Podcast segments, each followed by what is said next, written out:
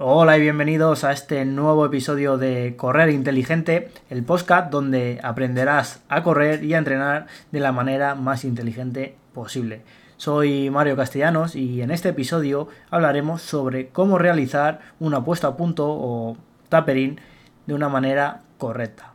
Pero primero de todo deberíamos definir qué es el tapering. El tapering es ese periodo de, de entrenamiento previo a una competición, las semanas de antes, en las que disminuimos la carga de entrenamiento y esto nos permite llegar lo suficientemente descansados a la carrera y en nuestro punto máximo de forma física y de rendimiento.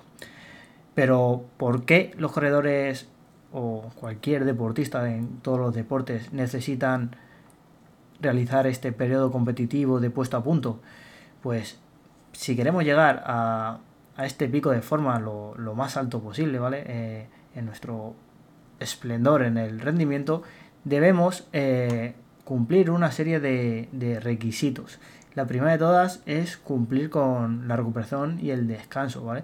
Después de meses de entrenamiento intenso, nuestro cuerpo necesita tiempo para recuperarse y asimilar toda la carga de entrenamiento que, en el que le hemos metido.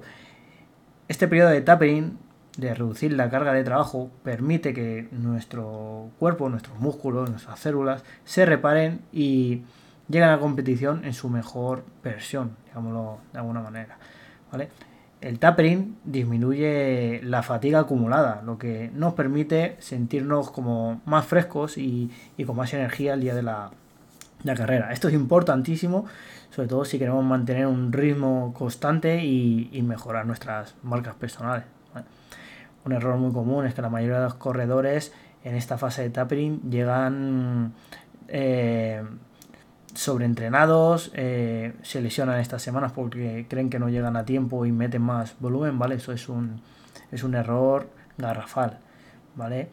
Igualmente, eh, estas semanas nos ayudan a mantener la, la motivación, ¿vale? Después de, sobre todo las últimas semanas que son muy duras de entrenamiento, pues reducir la carga de, de volumen, de, entrenamiento, puede evitarnos que, nos sentamos como quemados, ¿vale? Como fatigados de, manera emocional, ¿ok? Luego, hacer un tapering correctamente es crucial, ¿vale? Porque hacerlo de una manera incorrecta puede ser, como he comentado antes, contraproducente.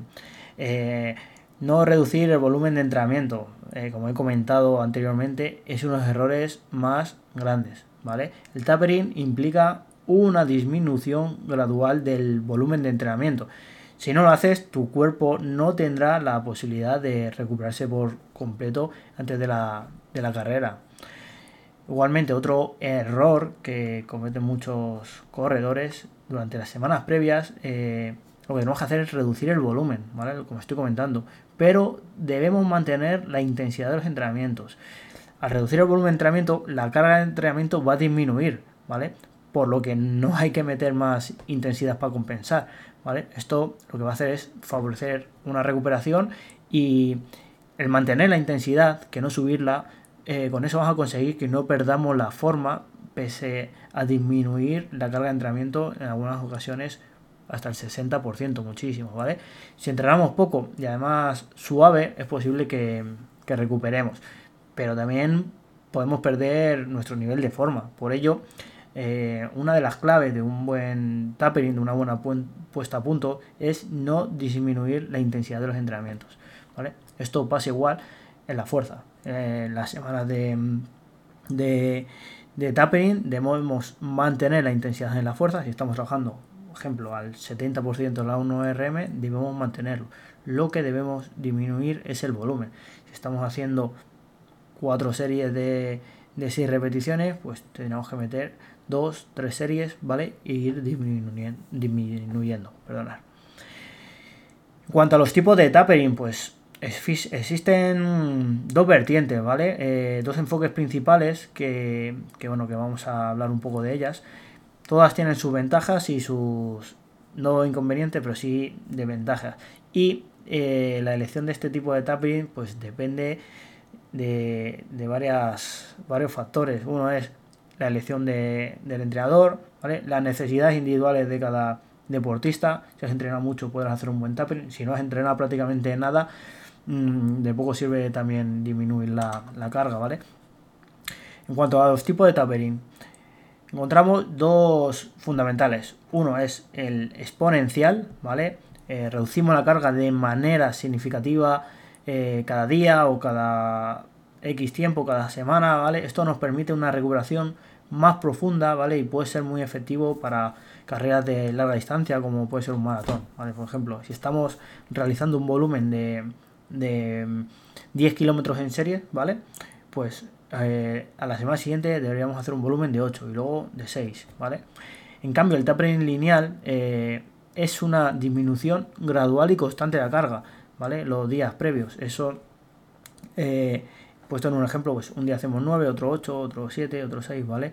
Es eh, una bajada de la carga más suave, ¿vale? Pero yo la recomiendo más para carreras cortas, no para, no para una maratón o una carrera más, más larga, ¿vale?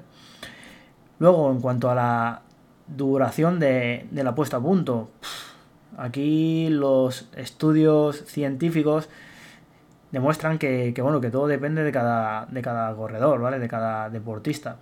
Hay deportistas que con dos semanas es suficiente, otros necesitan cuatro, ¿vale? Esa es la media, entre dos y cuatro, cuatro semanas, ¿vale? Entre 14 días, 21 días, ¿vale? Cuatro semanas, eso es la media, ¿vale? Yo para pruebas más largas como, como un maratón o o pruebas de trail ya más, más largas, ¿vale? Meto, suelo meter cuatro semanas de, de tapering, ¿vale? Entre 21 días y, cuatro 4 semanas. En cambio, para un 10K, eh, una semana, dos semanas, muchísimo para mí, ¿vale?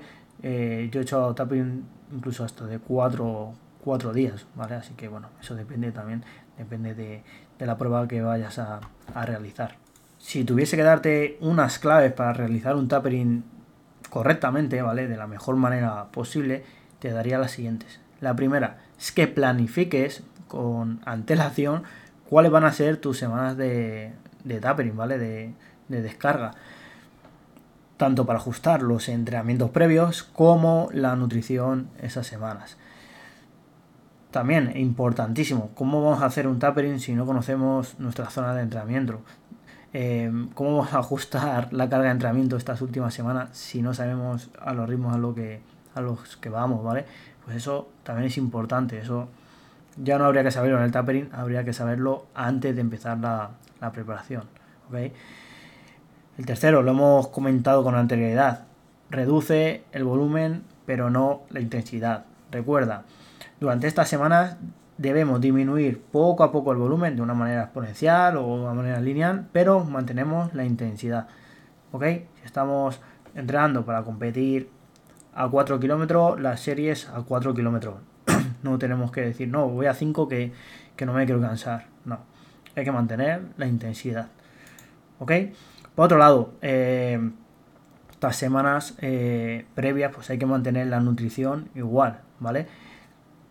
Comeremos lo que requiera nuestro, nuestro entrenamiento, ¿vale?